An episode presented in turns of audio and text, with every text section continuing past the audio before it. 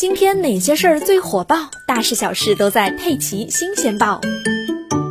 天眼查 APP 显示，近日施华蔻关联公司汉高股份有限公司新增了多则行政处罚，处罚事由都是生产了没有取得批准文号的特殊用途化妆品，两次没收违法所得共计约二十六万元，罚款共计约七十九万元，合计罚没金额超百万元。处罚单位都是上海市浦东新区市场监督管理局。昨天晚上，施华蔻官方微博声明称，报道中所称抽检事件发生于去年九月，相关事件都已经依据法律法规得到解决。事件中提到的标签未标识成分是化妆品安全技术规范允许使用的染发剂添加成分，不会引起额外安全风险，对最终染发效果没有影响。该品牌在事件发生后立刻将相关批次的产品下架。